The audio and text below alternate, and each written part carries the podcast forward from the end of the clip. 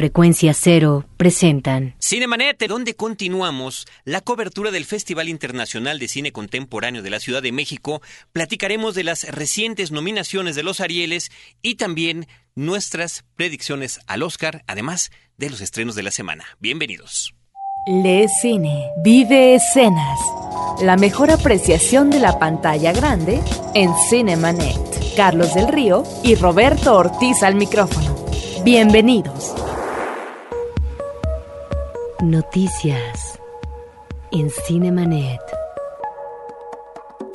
Aquí estamos ya listos para iniciar un episodio más de Cinemanet y recordándole a nuestro auditorio los modos de contacto con nosotros. Tenemos el correo electrónico promociones arroba cinemanet.com.mx. Roberto Ortiz, iniciamos de lleno con las noticias de la semana y entre ellas están las nominaciones de los Arieles. Va a ser la quincuagésima entrega, la entrega número 50 de los premios de la Academia Mexicana de Artes y Ciencias Cinematográficas. En nuestro país se manejan ternas, es decir, por cada categoría hay tres nominados y en principio Roberto Ortiz, Luz Silenciosa de Carlos Reigadas tiene nueve nominaciones, Cobrador de Paul Leduc, ocho nominaciones, Los Ladrones Viejos, Las Leyendas del Artegio, cuatro, y Párpados Azules, recientemente estrenada en cartelera comercial, tres nominaciones. Me parece exagerado el número de nominaciones para Cobrador que es una película muy desigual, es el regreso después de varios años eh, de Paul Leduc.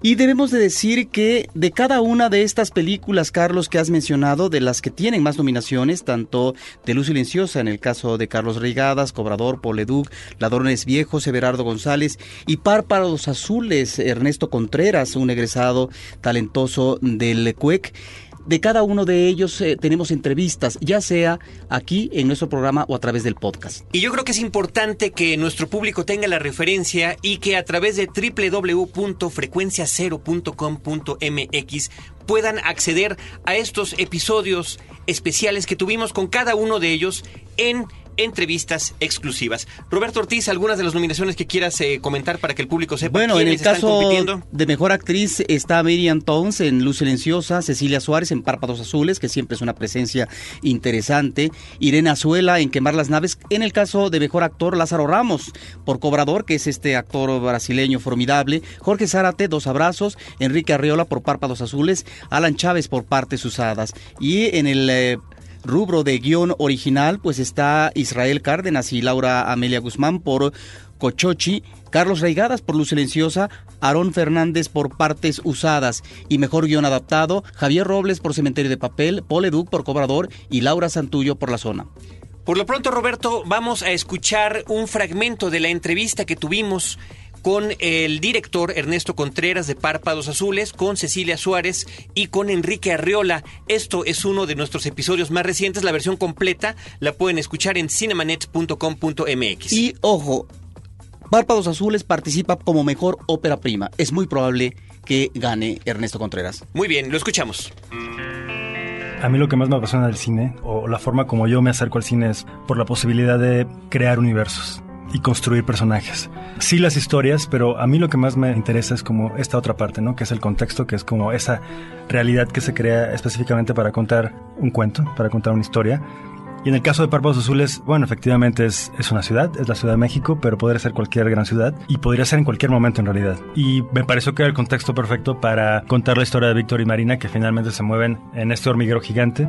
Eso es lo que me interesa, esa construcción de un universo muy particular para contar la historia de estos dos solitarios. Ella pudo haber seguido tal cual como estaba si no hubiera ganado el premio y es justamente eso lo que detona una acción detrás de otra además por parte de ella, ¿no? Es lo que le hace eh, cuestionar qué hacer, qué hago ahora, ¿no? Y eso de la historia creo que además de estar muy bien construido es muy lindo. Es ese tono que quería el director que especificaba esta cosa entre gris pero también fascinante, entrañable, dulce, pero gris al fin y al cabo. En una ocasión, por ejemplo, Sebastián Cordero, el director de Crónicas, leyó el guion dos años antes de filmar más o menos. Le encantó y su recomendación fue que me dijo, está increíble, la clave son tus actores.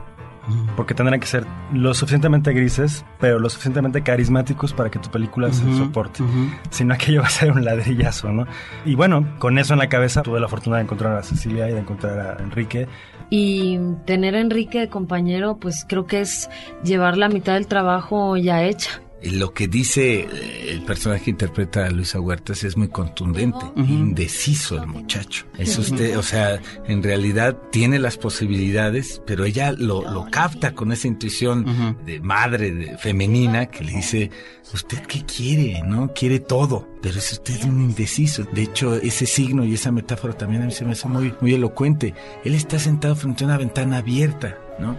Podría salir pero están ahí, están ahí atrapados. Generalmente, en mayor o menor medida, pues te puedes identificar con ciertas situaciones. En este caso es un viaje, pero de pronto, ¿qué pasa cuando quieres ir al cine y no tienes con quién ir?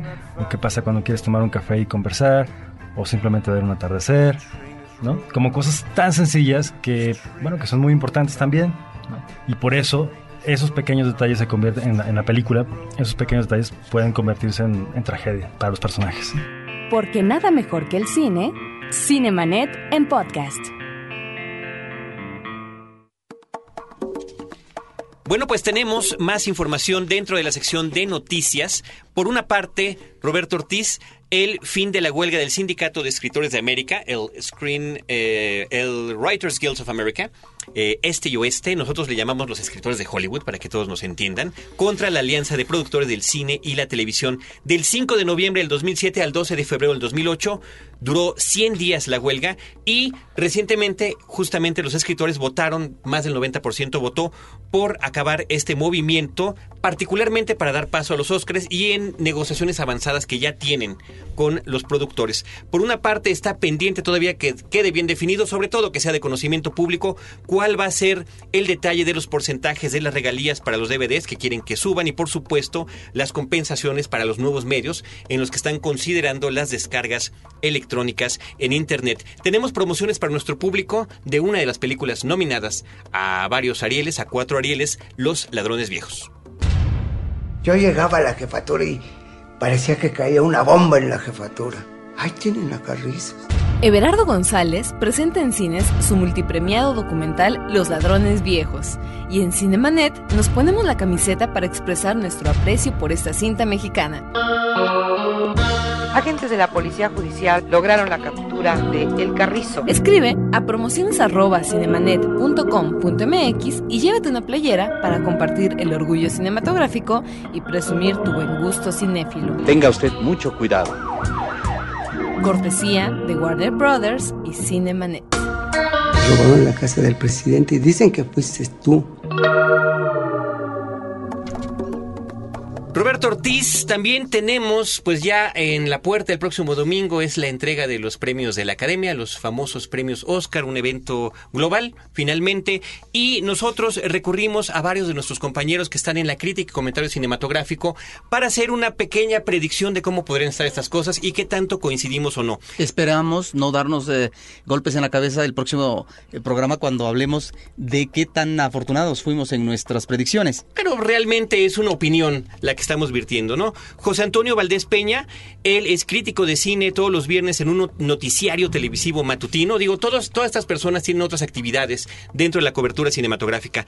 Carlos Gómez Iniesta y César Albarrán, que son editor y subeditor de una revista especializada sobre cine. Jorge Ávila Andrade, que es responsable de una sección de cine de un periódico especializado en deportes y también, por supuesto, las de estos dos conductores del programa. Voy rápido con este asunto. Fotografía. Eh, Carlos Gómez, César Albarrán, Roberto Ortiz y Carlos del Río votaron por el asesinato de Jesse James, mientras que José Antonio Valdés Peña y Jorge Ávila por Petróleo Sangriento. En dirección de arte, Sunitot, eh, Jorge Ávila Andrade, Roberto Ortiz y Carlos del Río, y Petróleo Sangriento, José Antonio Valdés Peña y César Albarrán, y Expiación, Deseo y Pecado, Carlos Gómez por maquillaje. Prácticamente todos votaron por eh, Piratas del Caribe, salvo eh, Carlos del Río y José Antonio Valdés, que votaron por La Vida en Rosa. Música original, hubo un acuerdo total por la música de Darío Marianelli, de Expiación, Deseo y Pecado. En actor de reparto, prácticamente todos por Javier Bardem. Carlos Gómez fue el que hizo la excepción, votando por Casey Affleck. En el caso de actor principal, Todos, casi todos por Daniel Day-Lewis de Petróleo Sangriento. Roberto Ortiz escogió a Tommy Lee Jones. Actriz de reparto, casi todos a Kate Blanchett por Mi vida sin mí, I'm Not There. Eh, mientras que Roberto Ortiz y Carlos del Río votamos por Tilda Swinton de, en la película Michael Clayton. En el rubro de mejor actriz, casi todos por Julie Christie en Away From Her. César Albarrán escogió a Ellen Page de Runo, de Juno, Correr, Crecer y Tropezar. Y Carlos del Río por Marion Cotillard de La Vida en Rosa. Guión adaptado. Una vez más, eh, eh, para los hermanos Cohen, Sin lugar para los débiles, José Antonio Valdés, Jorge Ávila y Roberto Ortiz. Eh, por su parte, votaron por La Escafandra y la Mariposa, César Albarrán y Carlos Gómez. Y Carlos del Río por Expiación, Deseo y Pecado. Guión original, casi todos por Juno, el guion de Diablo Cody. Mientras que Roberto Ortiz escogió a Michael Clayton, el guion de Tony Gilroy. Mejor director, casi todos por los hermanos Cohen. Carlos Gómez escogió a Julian Schnabel del Escafandra y la Mariposa y Carlos del Río a Paul Thomas Anderson de Petróleo Sangriento. Mejor película, Petróleo Sangriento, Carlos Gómez, César Albarrán, Roberto Ortiz y Carlos del Río, mientras que escogieron Sin lugar para los débiles José Antonio Valdés Peña y Jorge Ávila Andrade. Así que, bueno, aquí algunas de las predicciones que tenemos nosotros que contarles. Tenemos un promocional más, tenemos más obsequios para ustedes. Estos son, si no me equivoco, de la película Cobrador.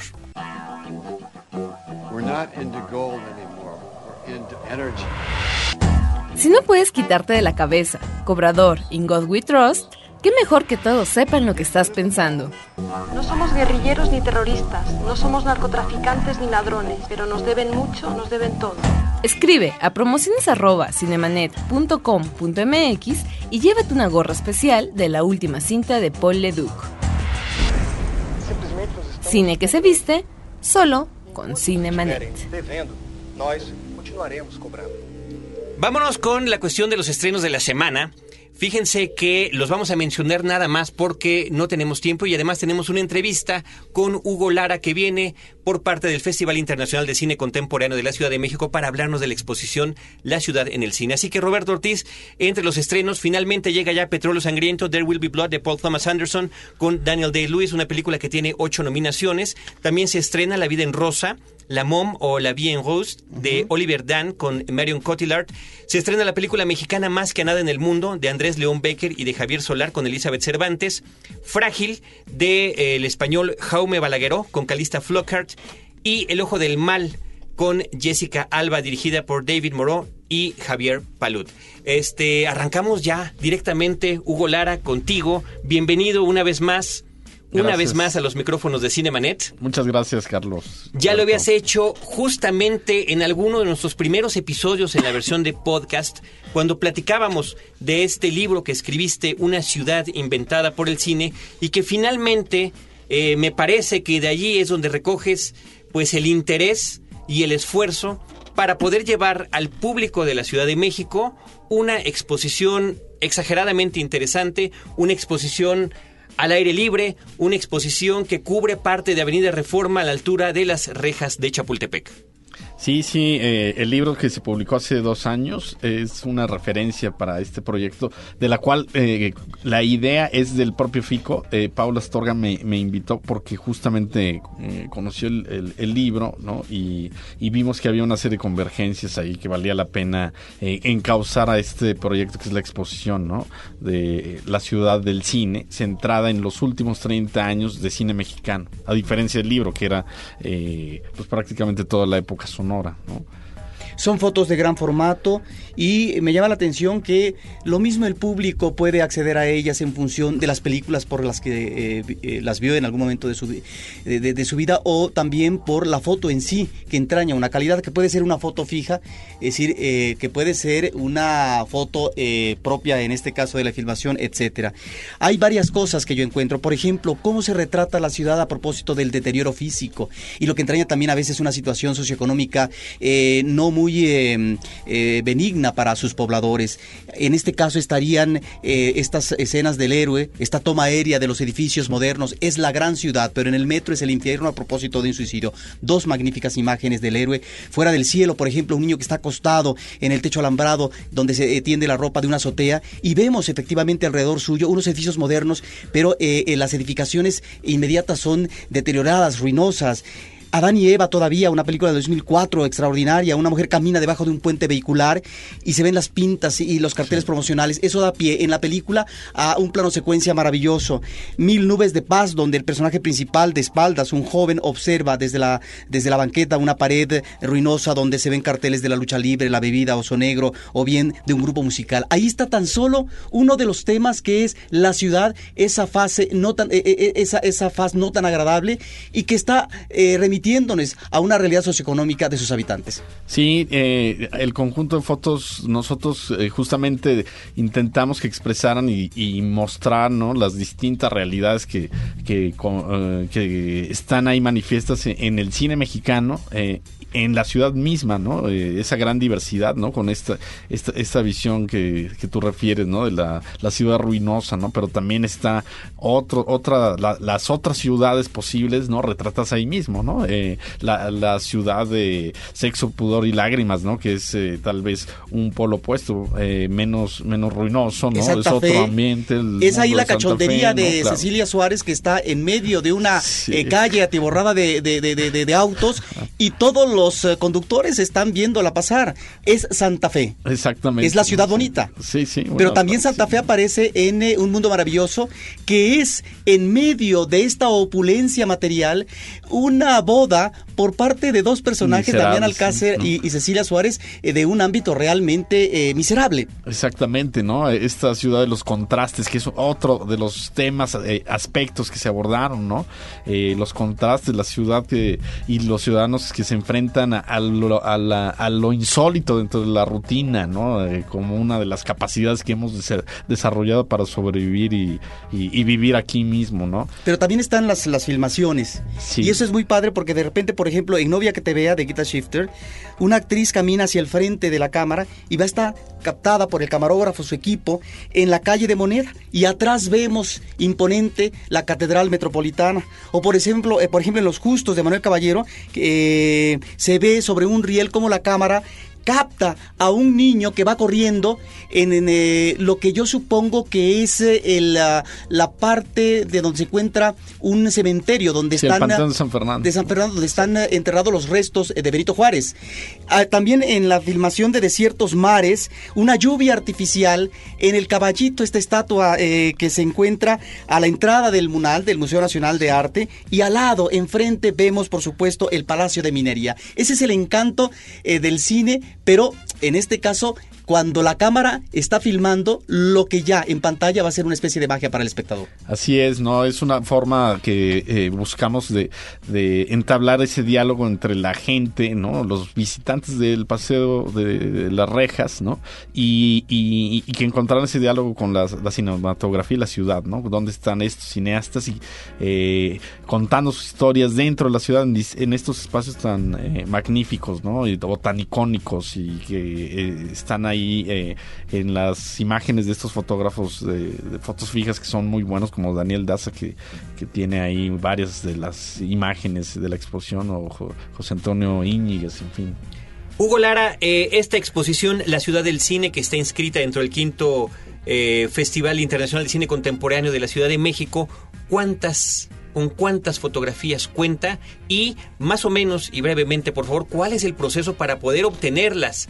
Y si hubo el trabajo de investigación, el trabajo de restauración para poderlas tener eh, todas en el mismo tamaño y etcétera, ¿no? Sí, sí, sí. el, eh, son 135 fotos y el trabajo, como eh, supondrán, ¿no? fue de, la investigación iconográfica eh, muy extensa en la medida de los plazos y, de las metas que nos fijamos, ¿no? Pero revisamos y calificamos cerca de 3.000 fotos en, estos acervos tan importantes como el de el que tiene el IMCINE, que nos dio mucho mucho apoyo, nos abrió muchas facilidades para ver su material, la filmoteca, ¿no? La cineteca, desde luego, la Fundación Televisa y fuimos descartando, ¿no? Obviamente partimos de lo ideal de una filmografía que nosotros imaginamos, este que yo yo desarrollé, ¿no?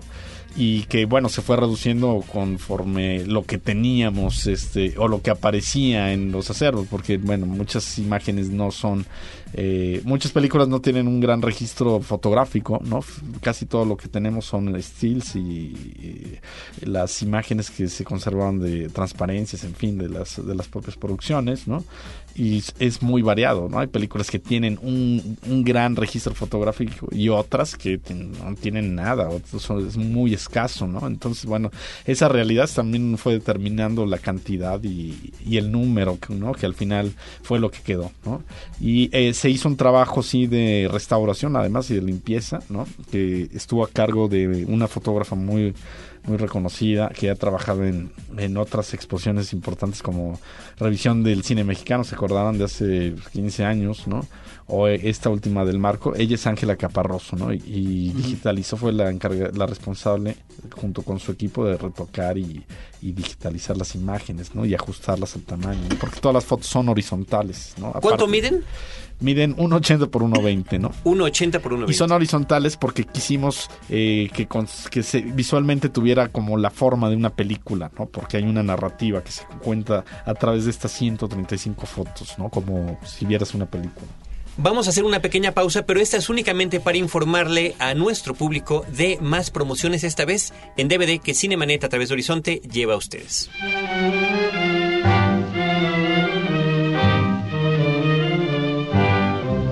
Para los expertos del cine clásico traemos Scaramouche, cinta de 1952 dirigida por George Sidney y basada en la novela de Rafael Sabatini.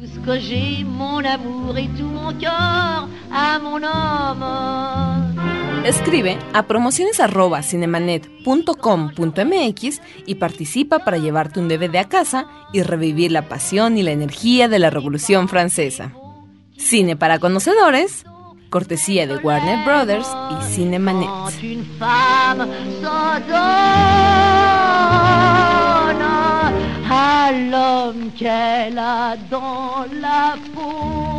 À.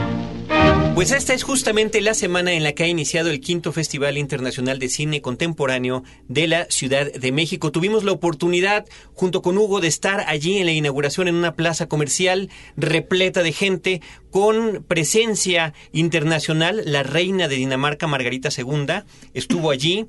Paula Astorga, por supuesto, la directora del festival, con quien ya hemos platicado en otras ocasiones, y el jefe de gobierno del Distrito Federal. Además, la película inaugural, estupenda, verdaderamente estupenda, Promesas Peligrosas, de David Cronenberg, con un increíble Vigo Mortensen, que cuando uno ve la cinta, siente realmente que merece esa nominación y quizás tal vez el premio que a lo que lo está sometiendo la Academia de Artes Cinematográficas de Hollywood para llevarse el Oscar. Una cinta estupenda. Y el 21 de febrero se llevó a cabo a las 5 de la tarde la inauguración, Hugo, de esta exposición que tú como curador responsable estás, eh, pues, eh, ahora sí que cuidando Sí, así y es. fomentando. Sí, sí. Fue, eh, pues ayer, justamente, ¿no?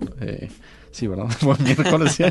Bueno, es que siempre decimos así la fecha de manera abierta para que nuestro público de podcast no diga, bueno, como ayer si yo apenas lo estoy prendiendo ahorita, que es sábado, por ejemplo, ¿no? Por decir alguna cosa. Este, Roberto Ortiz, si quieres brevemente comentarnos, también se inauguró el ciclo de Dreyer, justamente la- una de las importantes presencias danesas en este festival. Bueno, este es un ciclo que difícilmente va a volver a, México en muchos años porque es la obra completa de Dreyer, que si bien es cierto, en la, la última parte de su vida cinematográfica no filmó tanto, bueno, era porque simple y sencillamente sus películas eran un fracaso, porque él no era un director que iba eh, con la corriente comercial. Vimos en la inauguración una película que se llama Ordet, la palabra. Es una obra maestra con una copia extraordinaria. Estas películas se reunieron por parte del FICO eh, a partir de diferentes archivos fílmicos, sobre todo los nórdicos, de tal manera que tenemos películas que están restauradas y que tienen una calidad inmejorable. En el caso de la etapa inicial, que es la del cine silente, bueno, debemos de decir que eh, cada una de las funciones va a estar acompañada eh, con música de piano en vivo. Y en el caso de Ordet, por supuesto, es una película donde encontramos a un Dreyer que está hablando de una preocupación religiosa, por un lado, con respecto a la fe. Decir, cómo lograr encontrar la verdadera fe ante una situación eh, difícil que es eh, eh, la situación de la muerte de un miembro de la familia. En Dreyer hay que observar cómo él maneja sus personajes femeninos, que normalmente son los personajes más fuertes, pueden ser víctimas, efectivamente, pero además pueden también ser los personajes que se sacrifican por los otros. Es un ciclo excepcional que no se debe de perder el público porque, de veras, muy difícilmente vamos a volver a ver toda la obra de Dreyer, que es un director eh, básico para la expresión eh, de otros cineastas más adelante, no solamente con lo que va a hacer su colega nórdico Berman, lo mismo ya se ha mencionado a Tarkovsky, pero ¿por qué no hablar de Kawalerovics a propósito de la película de Madre Juana de los Ángeles y de otros cineastas más que bebieron y han tenido influencia en el pasado o recientemente de este director fundamental de la historia del cine? Hugo Lara, un poco de información práctica acerca de esta exposición La ciudad en el cine. Habrá gente, muchos citadinos, que no es su recorrido diario esta zona de las rejas de Chapultepec. Si llegan a pie, ¿qué es lo que deben hacer? Y si llegan en coche, ¿qué es lo que se recomienda? Sí, bueno, eh, la exposición va a estar en las rejas de Chapultepec, es importante decirlo, hasta el 11 de marzo. Y, la, y posteriormente va a itinerar en otras de las galerías abiertas del gobierno de la Ciudad de México, que es uno de los eh, impulsores también del proyecto. Eh, y bueno, eh, es, la exposición está montada frente al, al, Museo de Antropología para que la sitúen. La forma más eh, práctica de llegar eh, en metro es a través del metro auditorio o bien el metro Chapultepec, ¿no? Y caminar hacia hacia esa parte de... de ¿Pero qué recorrido nos, nos recomiendas? Pues eh, en realidad tiene eh, ambas eh, en ambos sentidos tiene lecturas posibles, ¿no? Porque está organizada por bloques, ¿no? Digamos que el orden oficial es de del auditorio hacia circuito pero a mí me gusta al revés. Por ejemplo, la segunda parte que me llama la atención nos remite a varias fotografías porque encontramos en una primera parte, la parte de la izquierda, fotografías en color y luego la parte intermedia, fotografías en blanco y negro y luego retomamos el color. El cine social, reflejado en el cine mexicano, ¿de qué lado estás a propósito de la guerra sucia y sí. cómo vemos una locación de eh, lo que es la zona universitaria con carteles del Che, etcétera, seguramente a propósito de las manifestaciones estudiantiles. Por otra parte, eh, el bulto una película sí. que también nos remite a un momento crucial de aquella época, Rojo Amanecer, que es el 68 y la represión vivida a través de una familia en un eh, condominio de eh, Nonualco, Tlatelolco, que además aparece en más de una película, Cascabel, que es una película sobre la cuestión mediática, eh, cómo se observa en los medios, en este caso el cine, eh, los indígenas, en este caso de Chiapa, Perro Callejero, de la calle, en fin. Ahí, sí. por ejemplo, tan solo con respecto a lo que tú decías, uno podría ver esta exposición a manera de secuencias, secuencias de acuerdo a los intereses, a las afinidades, a los gustos que uno tiene. Ahí está, por ejemplo, la secuencia, la secuencia que nos remite al cine social y al cine con un sentido crítico de la política en este país, que en el caso del cine de ficción no siempre ha sido afortunado, o mejor dicho, eh, la censura no ha permitido a veces tratar ciertos temas, pero que finalmente en la actualidad hay un mayor relajamiento y mayor apertura para ello. Sí, exactamente.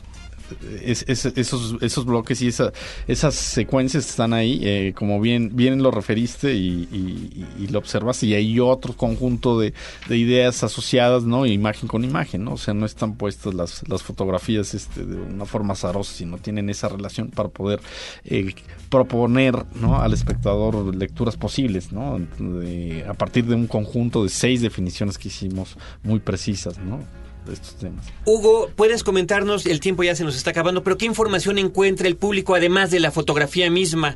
En, en, su visita a estas rejas, a esta exposición al aire libre? Sí, bueno, eh, ahí es la información eh, general de la película, bueno, el título, el año, el director, el fotógrafo, en muchas de las imágenes está la locación, ¿no? Eh, Pero no en todas está la locación no específica, todas, ¿por no. qué, Hugo?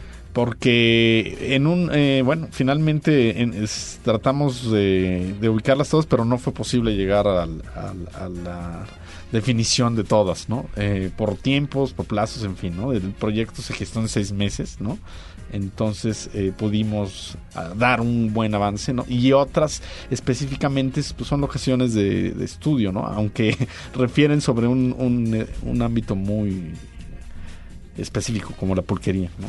Otra Roberto, cosa, sí, un último aspecto del FICO. Rápidamente, que es importante promoverlo. También el FICO se manifiesta en la exhibición eh, para niños pero no solamente la exhibición de eh, trabajos de diferentes países europeos, sobre todo.